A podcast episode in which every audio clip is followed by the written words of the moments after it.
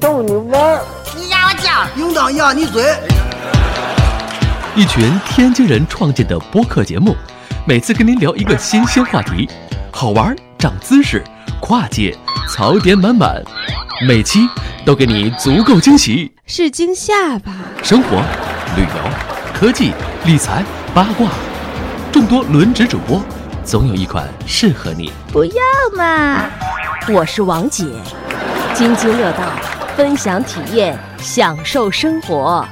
二他妈妈，你快拿大木盆来，我可赶上这波去。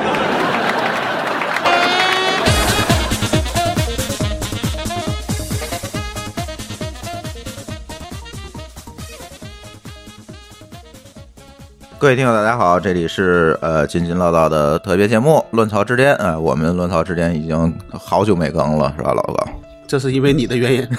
我 主要因为我们的原因一直在出门，好不好？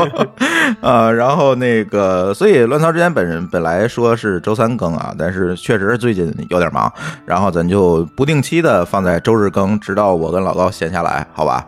然后、呃、最近又出了好多事儿，然后但是我们不想聊最近出的事儿，因为我觉得聊哪个我们节目都放不了 了。对，然后呃，聊两件事儿吧。第一件事儿先聊聊。这个为什么很久没录？主要的原因是最近一直在跟着这个老高啊，在在外面晃。嗯，五月份我们去了一次美国，又去了一次美国。然后呢，呃，这次去美国的原因呢，主要是去参加这个 Google I/O，因为本身大家可能经常听节目的同学知道啊，我们这个在国内组织这个谷歌开发者社区这个事儿，所以每年都会有门票给我们。然后可以去美国参加那个会，呃，Google I/O 的会。然后呢，再一个呢，就是老高是我们的讲师，所以这次呢也给他争取了一张门票。然后这样的话呢，就老高，呃，我舒淇，还有狼叔，学前端的同学肯定认识狼叔，然后还有我们天津 GGG 的一个志愿者，哎，我们这几个人就去到了美国，是吧，老高？对。嗯，我们其实是五月五月几号？五月初？五月四号？五月四号到的美国，就是大家放完假我们就走了，对，放完假就走了。然后，嗯，本来其实想那个什么的，说，嗯嗯，直接奔旧金山。然后我们去开会就完了，但是老高说，哎，要不咱去趟西雅图，因为西雅图好也有一些 IT 公司。 对，在在在怎么说叫美西对吧？也就三个城市，对对吧？对，呃，旧金山、洛杉矶和圣何塞，对，就是湾区嘛，对对吧？对，然后呢，这样的话呢，我们就北边儿。没去过，但是北边西雅图大家知道也有一些 IT 公司，也很大呀，嗯，是吧？什对，什么亚马逊、啊、亚马逊、 微软啊，微软，对，嗯，然后还波音是吧？然后还有这个，呃，星巴克算 IT 公司，程序员在这写代码也勉强算。世界五百强，对，还有、啊、星巴克也在西雅图，所以我们想去，呃，这四个公司转一圈，然后我们再奔旧金山，然后从西雅图开到旧金山啊，大概需要开个。 呃，三天，呃，需要开三天。然后呢，呃之前就征征求大家的建议，说你们说吧，这个咱是西雅图晃完了，咱飞到旧金山，还是我们坐车从西雅图开到旧金山？然后呢，就产生了争议。然后最后我们五个人投票是三比二，选择了开车的方案，是吧？嗯，然后我是战败的那一方， 对，你是战败那一方。老高其实是想坐那个什么的飞 机，想坐飞机的，但是其他同学呢，后来觉得开车也还挺好，是吧？其实开车挺好的，对，就是你能看看风景嘛，两三天你可以随时停，呃、两三天还能接受。对，因为没有让你东西这么夸，那时间就长了。对，所以这个就开了一下，开了一下呢，嗯，很不幸，我们这个呃，这车里有一位就是我们天津那志愿者还晕 车，然后然后他还投的是坐车的票，你知道吗？我不知道为什么这，他可能他觉得能他能开，嗯，对，然后就开到旧金山，然后在西雅图我们这。四个公司啊，呃，下了飞飞机，咱先去哪儿？先去的波音，对，先对吧？嗯，老高说说吧，这波音，波音，我们应该去的算是它的工厂，嗯、对吧？它的波音七七七吧。还七八七八期七七七八咱都看了，对咱应该都嗯看了，就是嗯看看他大概的一个，比如说他那个类似像总装，对吧？就从那个零这个零件一直慢慢真的变成一个客机。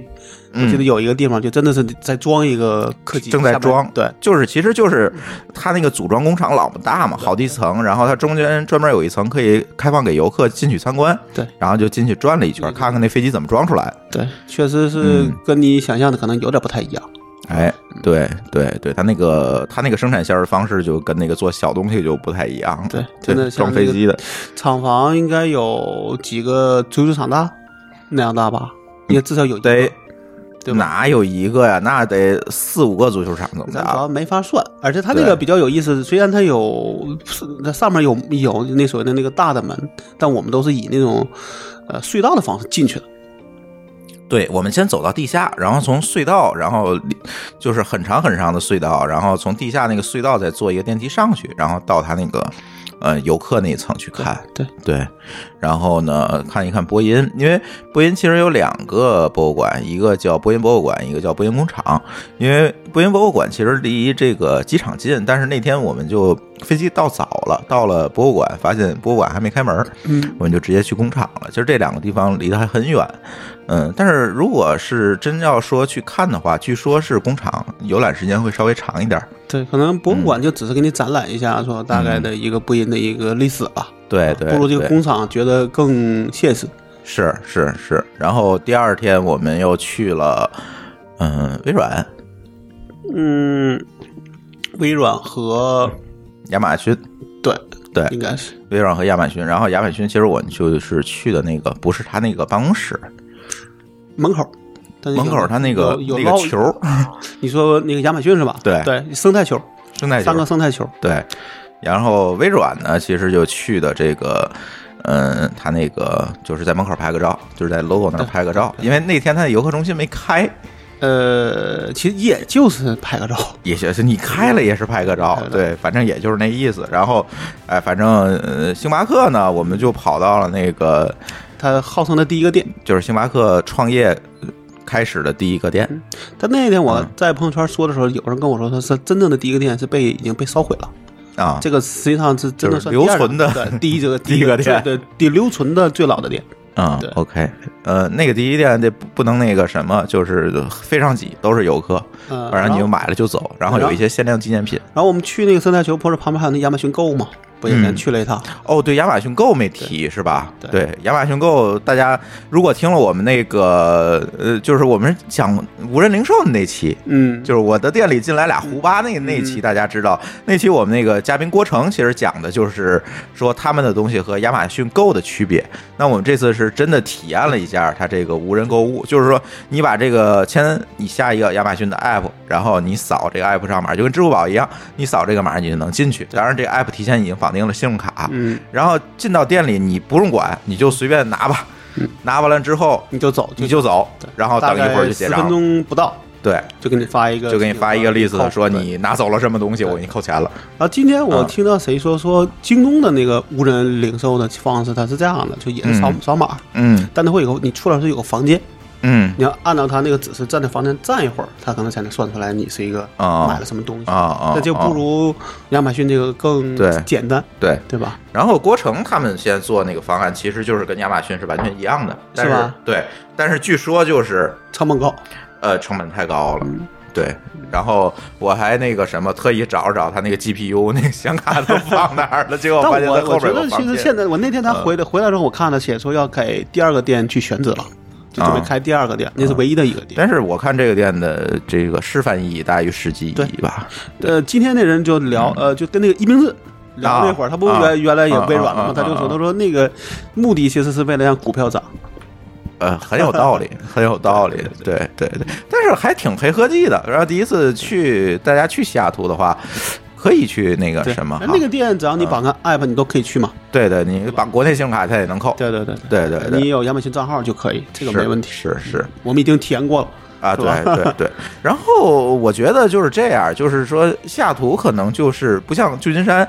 像像湾区那样，你开辆博就是一个 IT 公司，开辆博就是就是这么集中。但是，呃，下图呢，其实就是一些这个大公司比较有名，当然它也有一些小公司，有我就不提了有。对，它肯定我们嗯在做数据的时候，就经常会看到很多的公司都注册在西雅图，对那边会有一些分部啊，或者有一些 office。很多领域不是那么熟，就没有那么可能我们最熟的有四五百强的公司，对对，很多可能在一哎对些垂直领域里边做得好，但是我们并不知道。对嗯对，是这样。所以西雅图呢，我们这次基本就是一带而过吧，算是，但是停了时间不长，嗯两三天天，，对，两两天半。对，嗯，就是，然后就开车走了嘛。然后我就开车走了，然后中间呢。因为路过那个免税州嘛，俄勒冈，嗯然后买点东西，然后呃，基本上一路反正就开到了旧金山去参加这个 Google I/O 的这这这个会了。呃，嗯，因为其实啊，非常惭愧，我做了这这么多年的 GDG，其实这我我也是第一次去参加 Google I/O，因为今年每年都是这时候我们开 PRB 大会最 忙。今天跟大家说不行，我们一定要去，我要把会改到年底了，我们才能去。对，然后也是第一次，老高也是第一次去。这个 GDG 呃，不是这个谷歌这回是第一次，对，Google 这回老高确实是第一次。老高上次去咱也录节目了，就是跟那个呃团队去的，就是相当于一个硅硅谷的考察团儿，那那个就没区别数嘛，嗯啊对，就是算是跟团儿。这次去也是那些公司都逛了一遍，但是没有是再参加别的会。哎对吧，嗯就是这样。然后呢，这次就是真正的我们去感受了一下 Google 的这个。这这这这个疯狂程度，这个文化是吧？老高给你的感觉，就是因为咱其实不做安卓开发嗯是吧？咱很多 Google 的技术呢，咱可能在实际工作中中现在摸的也比较少了对，说实话比较但啊毕少竟。他在这个领域里，他是个标杆儿，对对吧？对，我觉得对我的报的目的其实把它当个嘉年华来看，我也是对，吧？其实就是，嗯而且我觉得他在很大的办的就是个嘉年华，对白天是会，晚上就是玩儿。对，而且呢，那些演讲视频你从 YouTube 上都能看。对，就就如果你其实不去的话，除了现场以外，你其实所有的东西都跑不了，包括他的那个开场视频，就跟 WWDC 一样都有，对吧？嗯都有，所以也也，反正过去之后，咱就感受一下气氛啊吧。但是，现场感，对，但是他最一开始的那个 Keynote 其实还挺牛逼的，我觉得这次这几个关于 AI 的这个应用，还嗯在挺牛今逼的年它现在基本就不是什么云，就是都不是云云的这个会了，实际上是 AI 的会了，对对啊以对 AI 为主了。对对对，所以这次 Keynote 给我的感觉就是，就是一开始那开场的嗯那个 Keynote 给我感觉就是，印象最深的可能也是咱们所有的 IT 行业的听友印象最深的就是那打电话那个。嗯，但最后对吧不不还有人质疑嘛，说嗯说说这个这不像真真的不，像真的，但最后好像我看有个报道里说，真的找到了那个通话的人，嗯啊，就说确实这个电话真的是有的，啊然后他们有人啊还质疑里边说没有背景音，说那实际上是经过消音了，啊，他不会给你就是把被噪消掉了，对对对对所以我觉得不可能做这么大的假，这么大的会，对吧？你你做这假没他有意顶义。多是可以说我多次训练，就为啊了这个场景多训练，这个对我对觉得对，我对觉得优，化一下，对吧对？，但做假没必要，没必要，没必要。所以，哎，我觉得还挺那个什么的，就是其实这样就解决了一个问题。之前可能这个事情在中国还好，就是它呃中国的这些店家的的这个互联网的普及率，我觉得现在可能比美国要高一点。对就是你到了美国很就多发现你好多店就没有什么互联网手但还是段，很传统，就打电话。对，打电啊话、就打电话，所以它这个就解决了一个就是没有互联网接入的这个店家的一个接入的问题。对对，就是帮你接单，对嗯吧？咨这包括咨询啊之类就都帮你做了，尤其在一个特定场景里边。对，今天对跟一一跟移民治疗时候也是说，其实咱不说 AI，可能在一些通用场景也不一定做的能做的那么好，但在一些特定场景上，可能它就能变得更聪明，对对对吧？就是更这样容易去训练嘛。是这样，嗯对，所以这个 Keynote 给我感觉特别深。另外一个给我感觉比较深的呢，就是这个，嗯，他们现在做了一个那叫什么呀？他就是用很廉价的这个电路板做的，用用纸盒堆起来的一个 AI 的你设说嗯备。它那个 key 是吧？对，那 kit，然后他那个当天他就在那个百在在哪儿啊，在 Tar- Target 啊，对，然后就在开始卖了他就能买到，就能买了。然后那个就是用特别简单的设备，就相当于用一个黑莓树莓加上树莓啊，还还黑莓，操，用一个树莓派，然后加上一些按钮啊、摄像头，它就可以组出一个 AI 设备。比如说你冲它一笑，它就能亮个绿灯等等这种，就是它把 AI 的这个技术完完全全的这个放在一个很普及化了，放在很低的的一低个一个设备上，它也能跑得起来。对，就是把这个门槛降低。其实应用场景比较低了，对训练可能还是很高。对，实际上从背后运作原理，我回来我还看了一眼，背背后的这个运作原理其实就是调它的云服务。呃，好像有一个需要，有一个不需要。它一个 audio 一个 video 嘛，嗯对吧？它有一个需要，有一个是完全可以嗯按那个在离线情况下用的。我记得他当时还特意说过，嗯嗯嗯有一个是、嗯好像语音的那个是要 online 的，但是我看它那个命令行，就不是嗯是是，但是它就有一个说是必须联网，一个是可以不联网。 OK，对，因为对嗯可能它有一个是需要你网上去做一些事儿，但 OK 另外一个就等于它训模型训练好了，本地跑就行。嗯，那个给我的印象确实还比较深。这个其实呃它的意义非常重大，就是我的很多的 IoT 的设备其实也可以赋予对一些 AI 的这个能力在上面现了。嗯在看里边可能还是那个训练的这个过程是成本最高的，对你训练好了，其实就是用它那个因为你又不是要求特别高的这个性能，对对吧？对你对人脸识别可能你两秒钟再识别出来，它也能用，对对对吧？比如你在家里用啊，这不需要那个做那种就是大规模的，那其实你那个弄个很很小的设备也没问题。对，这样的话其实就可以给很多 IoT 设备赋能嘛。对，对嗯，，就你简单了。也不用说我非得弄个高性能的，对吧？因对为对有的对可能看场景，对吧？不一定能插电的，需要需是要电池的，是吧？是，所以 Google 这个叫什么 AI First 这个战略，从这次 I/O 大会里面，反正体现的非常充分了，已经。对，但其实 AI Force 应该算是微软嗯的策略吧？ AI First 是吗在现在可能大家都在 说 AI，都在 Force，对连只百是度都在只是说只是微是微软说的比 较多。嗯，它 OK 原来是模是是 Mobile First、Cloud First，嗯现在可能就至少就是哪怕它没有变，它至少又加个 AI First， OK，对吧？嗯，反正这次无论它任何的项目，反正都是围绕着这个 AI 的赋能去展开而的。且这回的会是跟微软那个会是撞嗯冲突了，撞车了，对撞车了。对，所以这回理论上讲，来的人就少了很多。为啥？你就得选，嗯，对吧？你是去对微去微软这个，还是去谷歌这个？对对对对对，但是呢，其实这次会就是我们这个会讲完了，但是这次会给我带来最深的一个印象，或者给我带来最深的一个冲击，其实是。呃，那天你们不在，就是我们跟这个全球的 GGG 的这个组织者一起开会的那一天，给我们的这个震撼还是比较大的。就会发现中国的这些开发者啊，真的这个交流你知道吗？就是他这个交流和表达，当然语言是一个一方面啊问题，但是你就感觉他们确实跟那些其他国家的这个开发者不是一个范儿，嗯，更内向。就更内向一点儿。你像这次就是这个我们这个 GDG 的这个 B 面会议，就是这些组织者开的会，就是分了很多小会场。这些小会场呢，就是有这个 Meetup 的活动，然后就会请一个地区的 GDG 的组织者上来去讲他们的活动经验。然后你看吧，就是什么呃乌干达的、迪拜的。啊，各个国家的，然后都可以上来讲，他们英语也不是真的特别好，我都听不懂。这就是敢说，但是人家就真的敢说，能够表达，能够参与。但是中国的开发者好像今年只有一个中国的 GDG 成员上去讲，是福州这几 GDG 的一个成员讲，剩下就没有了。嗯我觉然得后，而且这个问题不是说咱也不是地图炮说中国怎么样，嗯日本、韩国更差， 就是这亚洲就的是这个我觉得就是说，如果说这个做开发的人说宅，嗯那么呢，中国或者这个亚太这块就是死宅，是对吧对，所以回来我就跟舒淇说这个事儿，我就说，你看中国这个互联网应用，就咱别管它做的怎么样哈，就起起码它普及率高，呃，也做了这么多了，然后技术呢，我相信也不比别人差。这些开发者的技术也不比别人差，但是它似乎就是因为表达能力这个短板，给自己带来了很多障碍，就是你走不出去嘛。对对，对所以现在都去当那个东南亚国家。呃，现在也确实，因为他那边还是发展中，所以所以中国的这个东啊，西输出说会那比较个容易，对，其实这个话题，呃，今天我下午秀的选题也也想聊，但是就最后没聊，就是说现在很多的团队跑到东南亚国家，说这个东南亚国家就是一个时光机器。呃，就十是年前的中国十年前的中国，照着十年前中国在干什么，我在那儿干就可以了。对但是你等于你在帮他弯道超车嘛。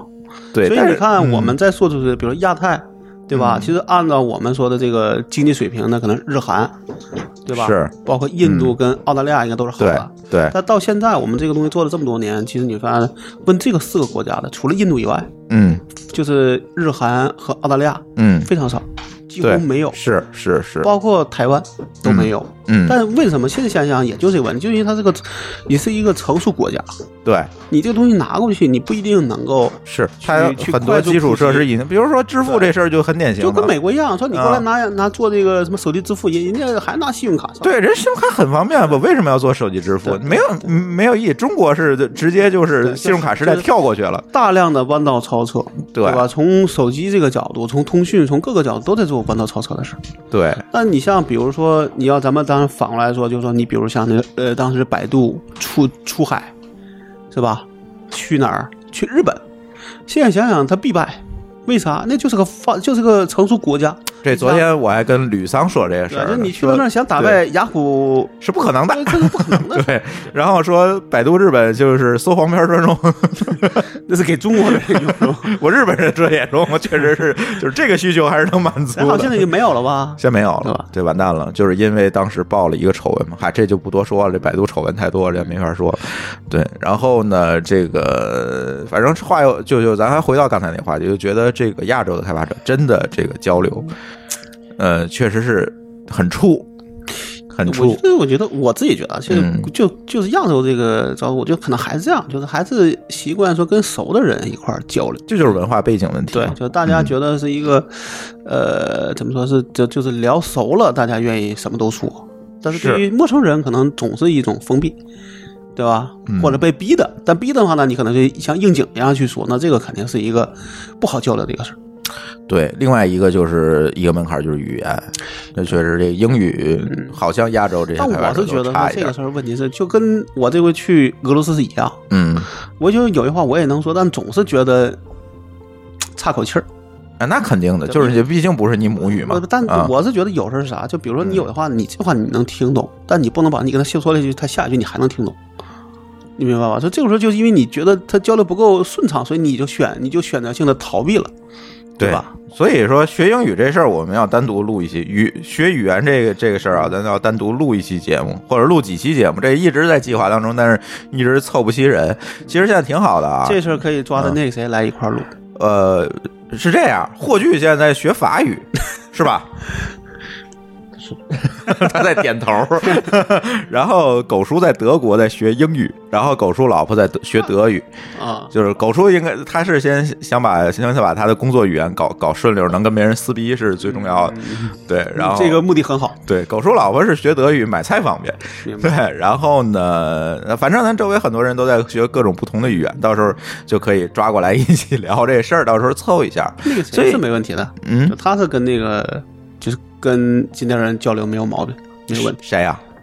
呃，这回去跟你说，反正他是给给你讲一些哦哦他他他对对对我知道了我知道啊他没给给你问题讲一些啊这里边的这、这这些弯弯绕。哦，对他可以，那天那个他也跟我说了，然后说要一起来录节目嘛。对对对对这对，个我觉得他是有经验，他还跟我说、说你给我钱，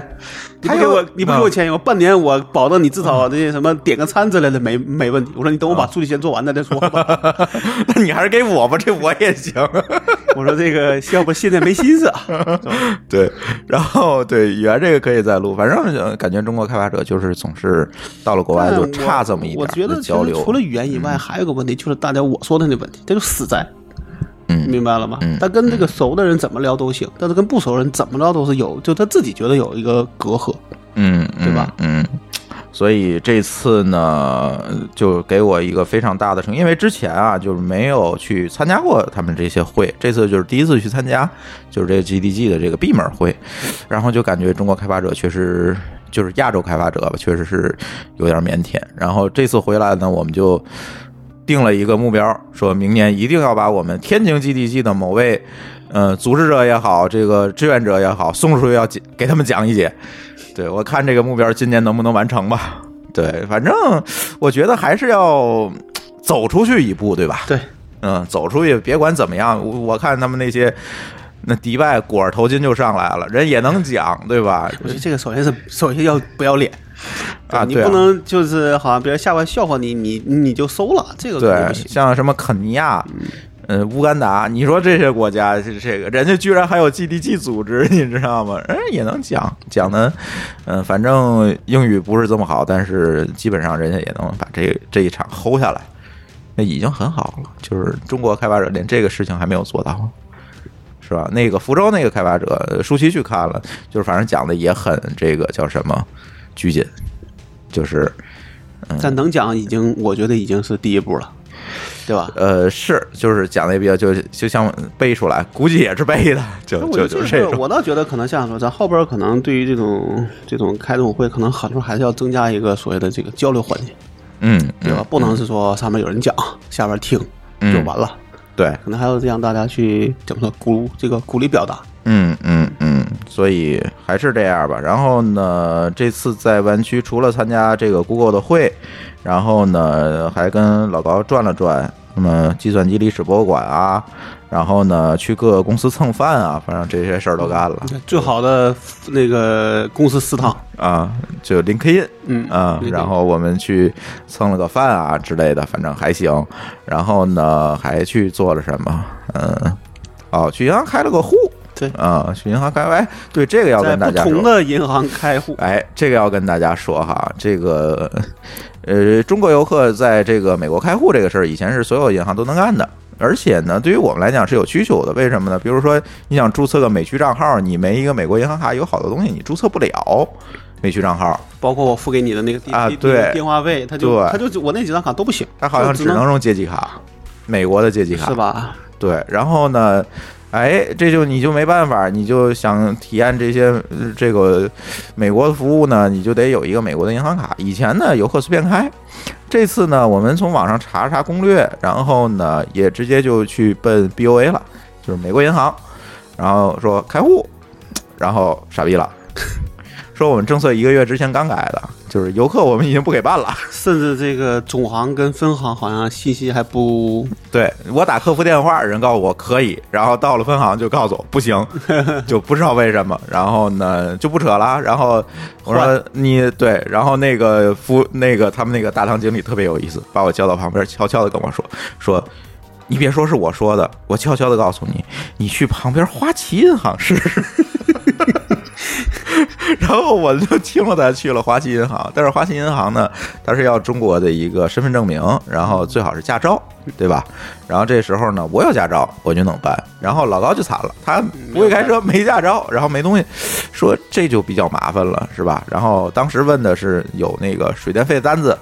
有线电视的单子就可以。我我也弄了，但最哎后、也弄了，然后呢，第二天，呢，我们就因为换了他换了一就个换分行了一个花旗银行，然后那花旗银行就告诉我不行。不行，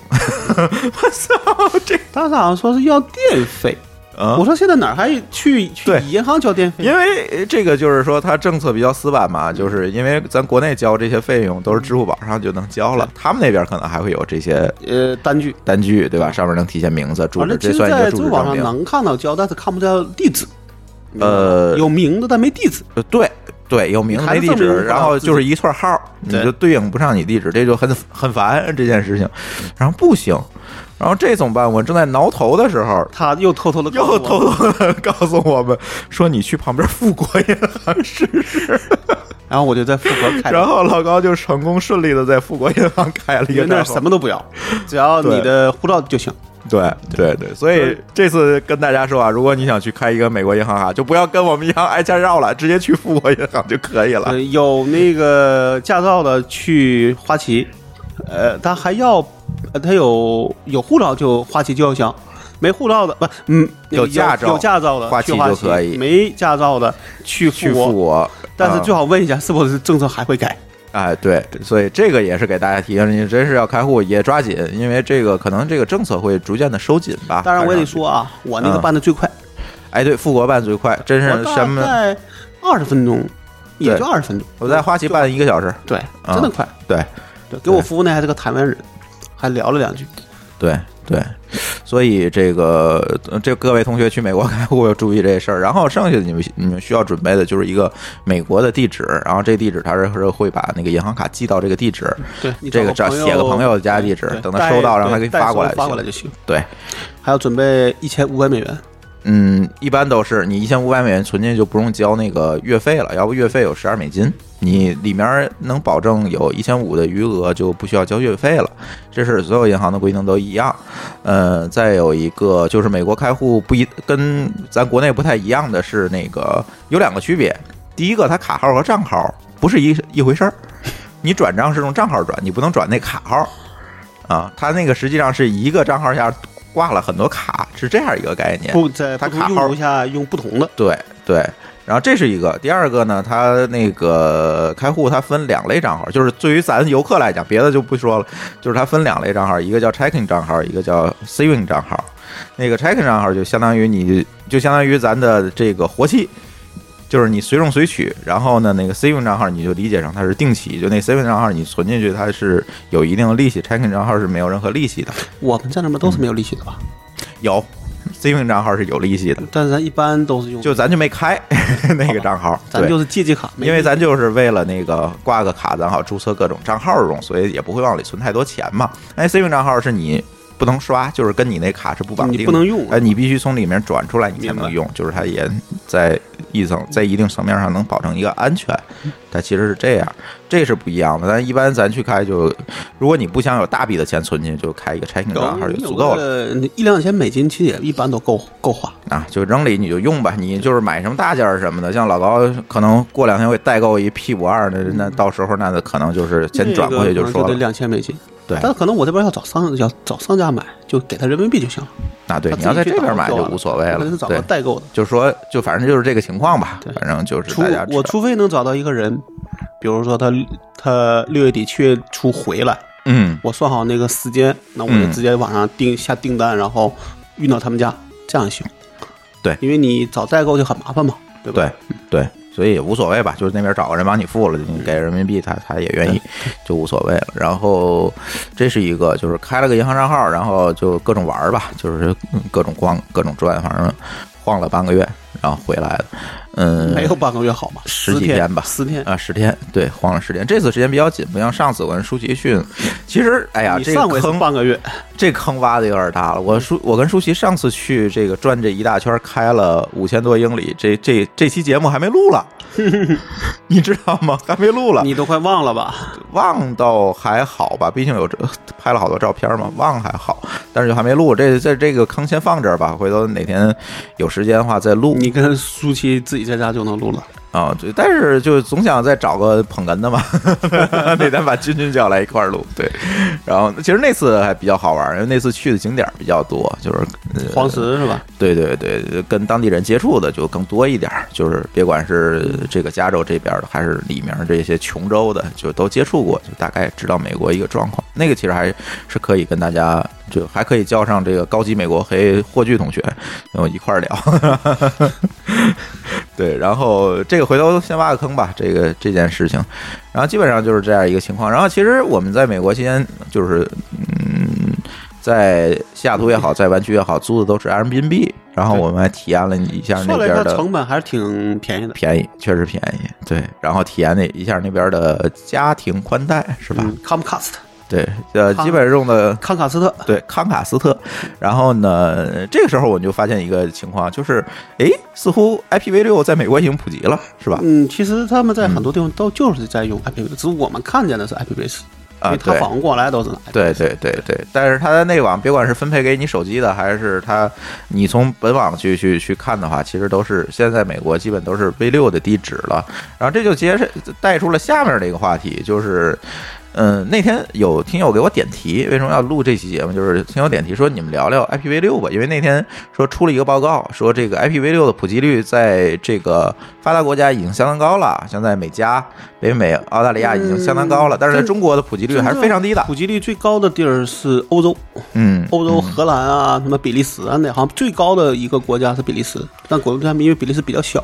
它比较好做，啊，对吧对，我我记得是，嗯，然后呢，其实这期就正好叫老高，就是咱再聊聊这个事儿，因为老高现在做做那个 IP 地址库嘛，所以他对这个 IP 地址嗯肯定比别人更有研究一点，这所以也想跟大家聊聊这个事儿。这今年吧，因为今年初不是发了一个所谓的这个什么这个 V 六的这个呃叫什么这个部署计划，嗯，这算是从政府的层面来去推的，对，对吧？但对这个呢，因为它有一些历史原因，比如说嗯可能确实中国，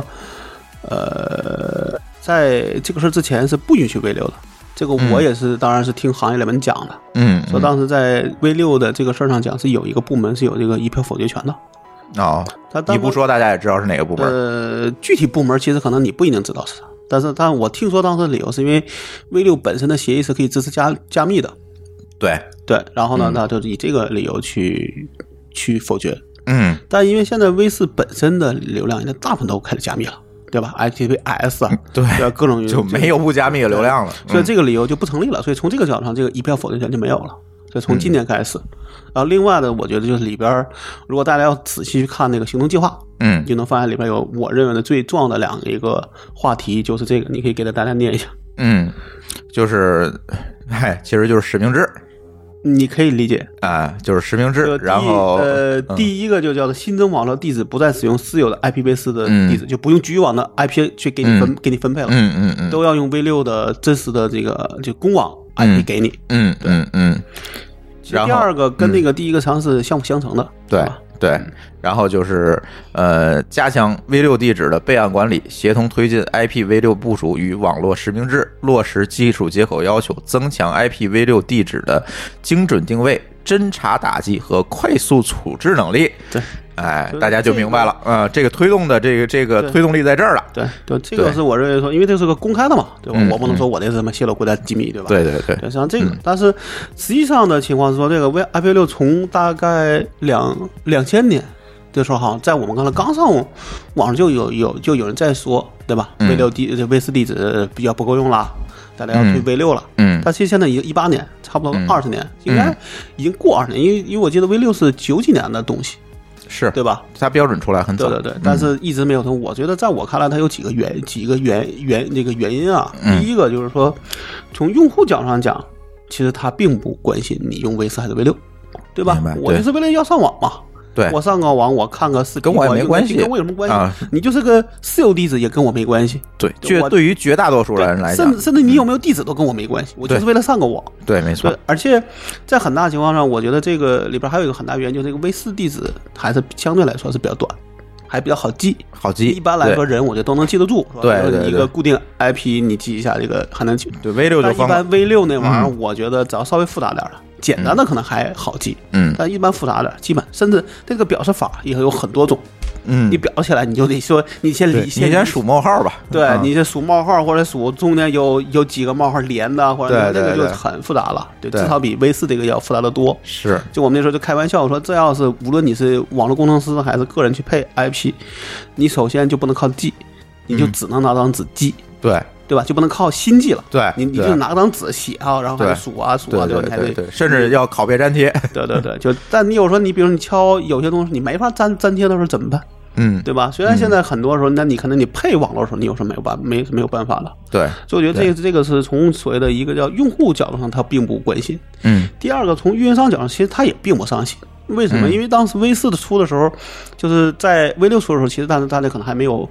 呃，很去愿意用这个 NAT 这个技这个技术，嗯，对吧？NAT 理论上讲就是我给你一个私网地址，对呃，可能给你一波人，在甚至几万人都可以用私网地址上，但是我是出口的时候可能用一个或者多个公网地址共享，对对吧？像比如现在这个规这个手机基站，对这个路数，对，对吧？其实它也能用，嗯这样其实它它就大量的减少了对这个维持地址的一个依赖，依赖。嗯对吧？甚至可能有有些人可能是一个大规模的在应用这个东西，它的嗯 IPv 四地址可能并不多，嗯然后大量都是用这种局域网地址 NAT 对的方案，然后对还有个叫 CG。NAT 就属于叫运营商级的 NAT，我是没太理解说它这个跟嗯 AT 到底有什么区别对对但我觉得可能是可能规模更大呀，嗯甚至是二层 NAT，嗯嗯包括彭博士也这么干，嗯，对，，它这个里边是一层，到外边还要再转出一层去一层，然后再到后边才是对对公网地对址对，对然后它是可以在里边再花多个局，局个在局域网里可以画多个局再画。字网。对对嗯对，它它这样的话，可能就对你这个公网地址就更就更但是没有反过来说，对刚才说的那个两个需求，你想做这个定位那就惨了。就惨了，嗯，你的日志复杂度各方面嗯都很麻烦，对对吧？对然，后你做几层 NAT 就是对呃指数级的这个对日然后志，设备呢，厂商是因为说，我觉得第一个是因为现在大部分的设备理论上讲都叫 IPv6 ready，嗯，对吧？可能对会还会有兼容性问题，但是在你身上用它一定是能用还不像二十年前大家可以我贴个 IPv6 ready，我还可以多卖点儿设备。现在大家还没嗯有、没有动力了，甚至我当时听当时谁说说，有一个路由器的厂商为了降低成本，把原来支持 V 6的东西咔全砍掉了，再去卖。可能能可能，比如能省个几块钱，好吧他就，给砍掉了，好，你只能支持 V 四，好吧，对吧？嗯然后呢，我觉得就是这个，另外呢，就现在问题说，第一，你如果你是你是运营商。网络工程师，你要想 V 四 V 六，因为现在理论上讲还要大量的时间还叫 V 四 V 六双产。对那这个情况下，你说你要维护两套网络，你不给自己加了一倍工作量吗？对对吧？对，那你自己干嘛？嗯而且好像这个工量又不是说你自己能担得住的，嗯这个东西你要想它是个端到端的问题，是，对吧？是从你是用户到对比如说你自己搞定没有用，对你到网站这这在这边这个里边这个流程特别长，哪个地方它不行，嗯可能都会你背锅，因为肯定对于用户来说，我上不去，我一定会找你的运营商算账，对吧是？我是用北京是联通，我上那个比如说上美团上不去，我肯定会找你说你这个网络咋弄的？对但其实可能这个原因里边，也许是美团做的不好，嗯对吧？那这个、嗯这个有时候你这个锅是分不清的，嗯那工作量又增加了，从这个运营商的角度上讲，他也不愿意非得做这事儿，是吧？嗯然后另外就是一个设备厂商，我觉得也就我刚才说的那个问题，就是这个 IP Ready Ready 已经不能帮他卖货了。嗯，而且我觉得这个里边很大时候，我嗯哎，这里有没有一个问题，就是呃，上 IPv 六会不会增加这个设备的负载？我我就想说这问题，嗯，就我觉得现在 IPv 六理论上讲是比 IPv 四的是它的的路由表要变大嗯你，你这样想是四四个四十二亿乘在一起，对对吧？对，那好，大家都说说这东西可以给沙子编码了，嗯但问题是你真的需要这么干吗？嗯虽然这东西提出来什么天然适应 IoT，嗯但你真的有那么多设备吗？嗯我到我那天当时跟有人开玩笑的时候说，你出个 IPv 五就行了，你嗯，就把这个 IPv 是砍这个编码砍一半儿，其实哎你这四个四十二也足够打，也够了，而且但你这个难度就小很多，是，对吧？但现在对可能看来已经不可能了。嗯对吧？当然只是对嗯开就开玩笑，所以像你说这个 IP 就设备厂商，我觉得也会有什么，就是我这边到底能不能支持真的大规模应用，你不知道。对，因为这样设备里面要维护的路由表要呃呈指数级的提高，两套，对，对吧？你这个 V 四的七，现在大概一般来说好一点的，就大一点的路由器都七七八十万条的路由，嗯你这个东西可能会也也许会更细，嗯现现在可能没有那么多。我最近被我们的客户催，就是因为他们想要看 V 六的这个路由表的情况，嗯我还没时间弄。嗯我我觉得，我记得我在一五年弄的时候，基本上路那个 IPv 六的路由表就非常少，可能一一一两万条嗯就够了。嗯现在我不知道是不是变多了，因为我最近嗯没那么关心。嗯我就也想，确实我们呃被客户追得多，因为确实这个这个所谓的新闻纲领出来之后。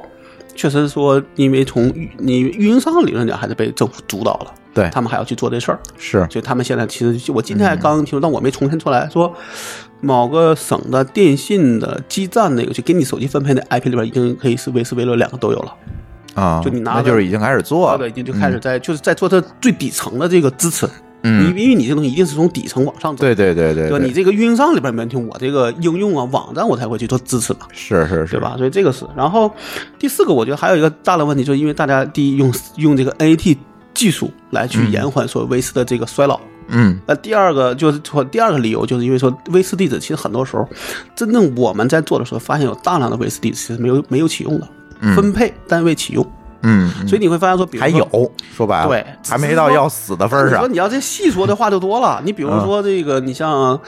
呃，总共二百五十六个 A。嗯对吧？零嗯不能用，二十四往后不能用。嗯中间这一段儿嗯六七，你见过谁家用过这个 IP 端的？嗯因为在军方手里，嗯美国军方手里，嗯幺幺幺二在嗯美国军方手里，嗯，它大概有十个 A，三三三四，对，它有大概二二六二七嗯这些都在军方手里，嗯然后还有一些，比如有有一个段归归 USPS，嗯就归那个美国美国邮局对对对，嗯然后还有一个段归戴姆勒，嗯原来那个三是属于记忆，嗯但他们现在已经把那个放卖了，六十四个 B 卖给了亚马逊，嗯把那东西也去卖。二零原来也是归一个叫 CNC 的公司，现在叫 DSC，嗯那个公司跟那个惠普、跟 HPE E 的那个企业服务部门合嗯合并之后，我估计嗯我认为是他缺钱，嗯他就把那个二零那个段整个卖给微微软了。嗯嗯也就是说嗯，微软现在至少有一个 A，嗯，就基本上那个苹果是也有一个 A 幺幺七，对对就这里边就是这个里边，你会发现这两年的交易多了，尤嗯其是像云服务厂商，因为云服务厂商是最需要 IP 端的，对它比运营商还需要，对，因为你买个云主机，你至少得用个、嗯得有一个网 IP 吧？或者你买十台，至少有一个机器得有公网吧？对然后剩下你私网联，你只要有一个吧，嗯嗯你卖一百万台出出一百万个就是十六个币，嗯对吧？你这一算你就知道，你就知道说这个东西。今天我中午我我那个谁那个腾讯人跟我说，你看我们最近又开了莫斯科，嗯我一看差不多十六个三十二个 C 分过去了。嗯，那这个东西，你说你想在这儿开战，好开云主机，一定 IP 得先行，对，对吧？嗯所以也有人问我说，这个 IPv 就是他说是 IPv 四的情况，我当然一般来说我这样说，我说第一个，我认同说长期的 V V 四 V 六双战的这个事儿，嗯，而且我认为 V 四有可能会在二零二三年那个时间会为什么呢？走下坡路，因为你 V 你不是说你 V V 六上了之后，你马上就可以把 V 六把 V 四撤了的，嗯一定是说 V 六得到到一个拐点。嗯 V 四才会走下坡路，嗯就说一定是 V 四这么走，嗯然后 V 六再这样走，对吧？嗯嗯嗯它还有一个所谓顶峰，再慢慢往下走，嗯一直走到说大家说可以 V 六可以呃 V 四可以不要了，嗯就走一个 V 四就行了。嗯，这我觉得是个长期双的，可能弄完得十年，嗯，对吧？就从现在算，可能需要十年的在这十年当中，V 四地址还是有刚需。对，所以我那天我也跟你讲，我说我认为说我能看到这嗯个 IP 的光这个交易的这个行为，我认为这就代表了像亚马逊啊，那个包括微软的一个对 V 四的一个态度，人家还在买，一个币一个币的买，嗯，为什么？人还是需要。对现状上讲对，V 四 V 六你都得保证对量你不可能就是 V 六 only，这这就麻烦了。而且我那天我还给讲个例子，我记我我的印象中是在那个数据在那个文章里看了，嗯前年好像是 Facebook 上了个 V 六 E 啊，对对对对对对对，这事儿我也知道。仨月就下线了。对，为啥？我刚才说了，你端到端的事儿，是你就是一个运营商里边都不一定保障说我这个运营商整个 V 六全没毛病，是，更别说你在跨运跨运营商或者跨全球去访问，嗯最后你下线吧。嗯，为啥你真的扛不住被用户喷的？你终究目的是为了要让这个用户提供可嗯容性？对提供可用性，你不能提供可用性，或者说你不你不好保证，那何必呢？对对吧？通，比如你 IPv 六通，但它不能用，那这事儿你就没法预计了。对是吧？所以现在我就觉得，现在就是哪怕就是 V 六上来，可能也是先保持先保证 V 六 V V 四能用嗯，V 四就慢慢的就是让它迭代，嗯，对吧？可能嗯说我可能会一个什么样的，包括嗯我们最近在有一个那个群里边，就是这个高校的，嗯，就包括你说，哎，比如说你认为说高校应该是 V 六应该是最发达的地儿吧？对，真不是这样，嗯他们做了个统计，做他们现在做了一个类似那种状态页儿，就是把这个高，比如前，比如中中国 top 一百高校拿出来，好，你的网页支持 V 六不，对吧？嗯你的邮你的邮箱地址支持不支持嗯 V 六、嗯，你的所有地方买，把每个都，你会发现一百个里边儿很多还是 V 四，哦，就真的只支持 V 四、所以他们现在的干一事儿就把这列出来，嗯然后打分儿，然后你这个做的好就排在前排排排在前面，啊啊啊那拿这事儿去推动教育网本身的这个 V 六的真正的用处，否则你会真嗯的、所以你给端分配完了，如果我给端分配一个 V 六的这个 IP，那其实服务器那一端还是 V 四，它就中间还要有一个协议转换的过程嗯呃。，我觉得弄不好，他现在还是 V 四 V 六两个都给你，然后根据对方的情况，就哪个哦 IP 出去。就比如哦说哦你你这边 V 四那就是双战嘛嗯对，就你这边 V 四 V 六，那边如果 V 四就是全双嗯战，对，就用 V 四去访问；如果那边是 V 六，你这边就是 V 六去访问。明白了。甚至可能还有一个情况，就是一个一个中间状态，就你这边全 V 六，然后你会根据那方的情况去做那个呃叫什么协议转换就叫什么呃叫 NAT 六叫 NAT 六六还是 NAT 六四啊，对，对吧 NAT 它做转换64对嗯对，那就再转一下再去访问，嗯这个也很有可能。现在好像据说国内的几个地方的中国移动是这样的，它的内网是 V 六的，它嗯出去是 V 四的，嗯嗯，它也是在做实验。嗯对，所以这个里边它还是挺复挺复杂的一个事儿。嗯完，我觉得二零二三年吧，可能真的就 V 四会走下坡路，也就是说从现在算还有五年，嗯，对吧？差不多。那你觉得，咱就回到咱开发者这边儿，嗯哎、我们技术从业者来讲，但是大家应该在这五年当中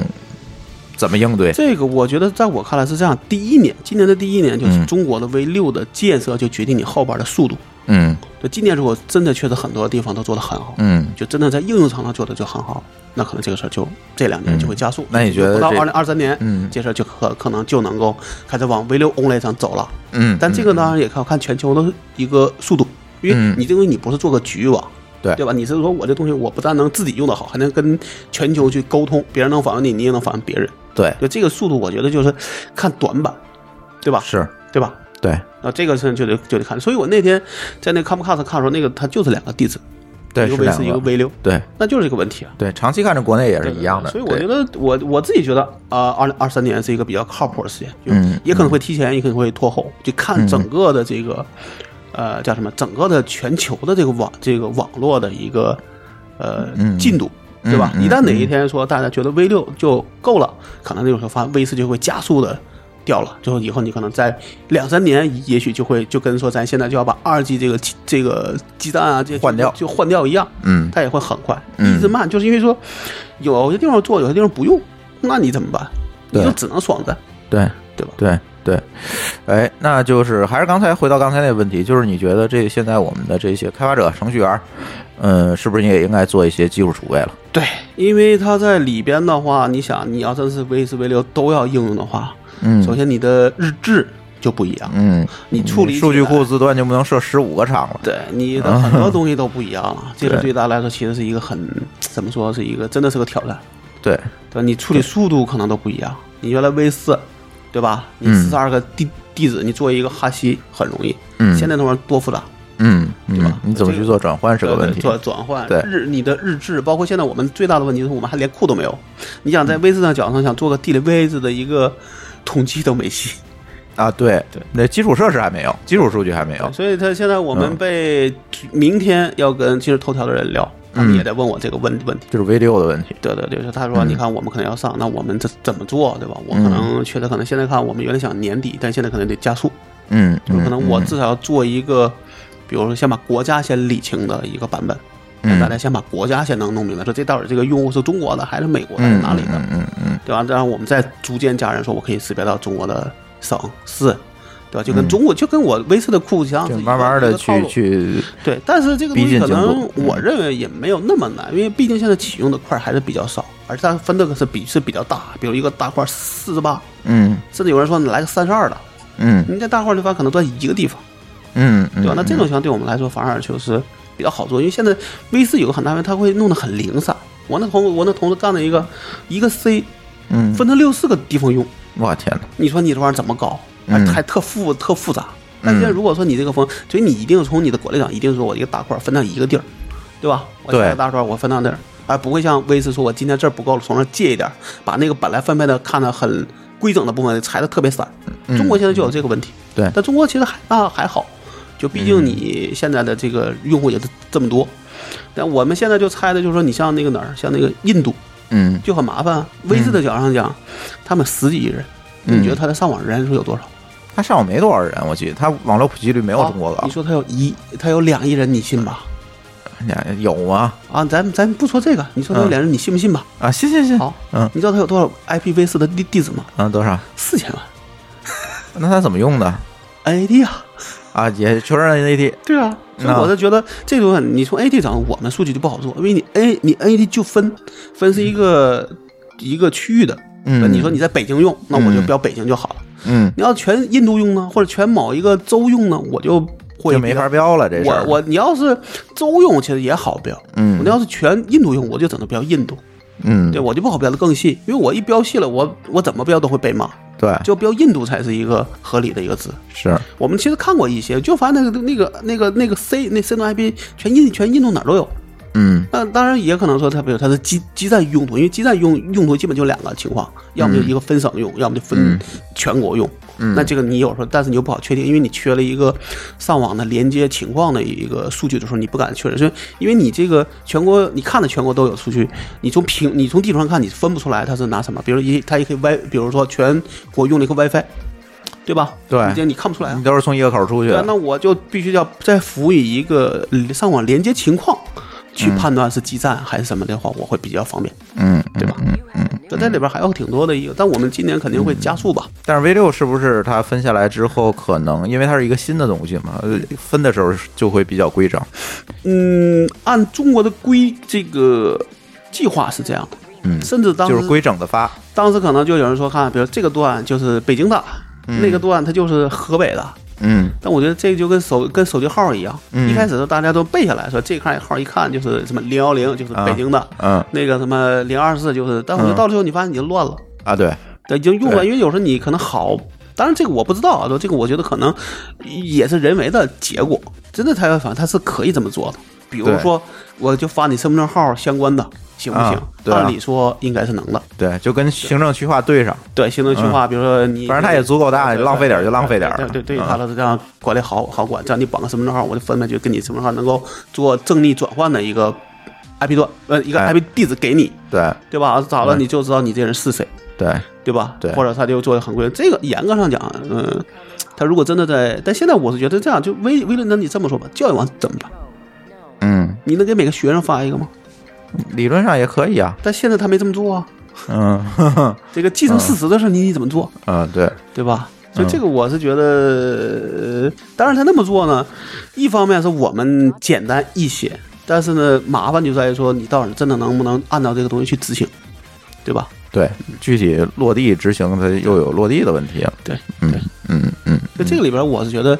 也许好像我记得好像今天还是昨天又有人在说，说可能又要开一个会了，就是要推动这个事儿的真正的落地完，对，落地。嗯嗯嗯嗯，应该很快了。我觉得，如果是这个从上往下，它像但这么去推的话，但那怎么说呢？就这里边有很多，比如说我设备上就是支持不好，嗯那我换设备的这个周期就长了。嗯对吧？那好，你的设备上说我的这设备得明年才给你给你换新款，你嗯怎么办？或者我现在钱不足，嗯你怎么办？嗯，对吧？嗯像联通，现在不就一直是靠着所谓的这个社会社会募资去续命的吗？ 嗯嗯嗯，对对那你这个设备，你只要只要跟设备相关，肯定是一个很大的费用。虽是，然现在说大部分都是 IP 了，但是你设备和客设备之间的兼容性，其实大家不一定能够保证的好，对对吧？就卫视有时候还经常碰上说这个路由它就挂了呢，啊对怎么办？对对吧？对兼容性也也没有那么好。但这个技术虽然说那么说，但你真正使用起来行不行？嗯这个还是需要考虑。而且还有个问题就是你家里的路由器行不行？对，这其实也很你大买问了题。个特低端的，那它可能就人家一百多块钱路由器肯定不支持。对啊，我觉得可能那玩意儿就算支持，可能支持很烂。嗯，对对吧？那这个里边就问，好，运营商的没问题了，嗯你用户家里的谁给你换？啊，对，这对吧又是个问你题就。不能靠行政命令规规定说你所有的这路由器。当然，你可以说我们好，比如切一个时间点，后面所有路由器对 IP 六的支持一定要做更严格的测试。嗯你不能你不支持就不能上，不能是那个应该是有那个通讯的那个嗯有那个是吧 CIMI 那个呃，证对书对，对，有嗯那可能会有这个，但是那也是你那个点儿之后的事儿行。那嗯用户他不换呢，嗯你怎么办啊？你不能跟人说我发你个新的吧，对，对吧？嗯那这个我觉得可能是也是一个现实情况。嗯嗯嗯嗯，因为对于我来说，用户他就对于我拿啥上网我不在乎，对啊，对，还是那句话，就用户并不关心这个事对儿对。这个所谓的今天这我嗯个聊其这实，在我看来是个最大的阻力。嗯，嗯对吧？对，所以我们现在今天聊的，其实就是一个就是运营商、设备厂商，再一个就是我们的这个网站的互联网应用的开发者需要注意什么。他这对于从从设备从从我的开发者讲，其实是不希望的，那当然了，对吧？你等于对增你增加了我增加的工开作量发了这个事儿了，对吧运营商也是不希望的，一样也是增从加的工作从量从后边角上讲，嗯其实第一个是不关心，第二个其实嗯从忙的，它是相对来说是是叫什么代工，嗯，对吧？嗯就他能不支持就不支持，或者知道到最后不得不支持的时候才行。嗯但你看苹果就这个原因，你看它去年就要求你所有的这个里边都要支持 IPv 六的这个东西，它有一年的那个手册里边是这么要求了。嗯，你说里边不支持好，直接你就不能通过。嗯，所以我们自己都都得说，哎，至少咱得测一下吧，啊大概得对看的得是至少它的规则我得符合。对对对吧对对对对，嗯，这是一块儿。再一个就是，反正呃看吧，我觉得就是从那天我们看到那个报告来看，中国这边的普及率确实是非常低的。对，那是因为对就就是被挡住了嘛。中国应该理论上只有教育网友，嗯但教育网的规模也就那么大，也就你看也就两三千万人嘛，嗯嗯，对吧？加所有的学生加一起，嗯嗯，对，差不多吧。那你从对几从几亿的比起来，它就是低的，嗯，他好像那天看中国渗透率才有百分之一左就右是，就教育网嘛。对，就是这样。行吧，反正今天也是应我们听友的点题啊，聊聊这个 IPv 六，大家有什么问题可以再给我们反馈吧，因为这个确实太技术流了，可能普通用户确实不会非常关 心，但是这次就给大家就是先聊聊吧，这个 IPv 六到底为什么普及率低，然后将来是什么样一个趋势，大概这给还大有家最聊后聊。一点呢，咱就不说了，咱不说了，说完节目播不了了。对，嗯，对，大家自己明白吧。哎，对对对，心领神会就好了啊。嗯嗯，行，这期节目不行，我们就先截到这儿，然后可以预告一下我们后面的节目啊。嗯，最近我们录音会比较频繁，最近的节目呢，呃，可能会找霍师傅录几期，然后包括呃他那个就是那个差评那个事儿，洗稿那个事情，哦好我吧们会聊一聊。然后区块链可能还会再聊。然后呢，还会跟呃 C 哥他们去聊一期这个，呃，那些年我们遇到的伪科学，这个是谁啊？呃，就是那个我们上次聊那个减肥那期节目，那个我没听。啊，你没听？对，就是健康达人吧。然后就是聊聊这个伪科学。然后我们还请到了北京朝阳医院呃急诊科的，应该是一位主任，然后会给大家聊一些呃医学方面的知识常识。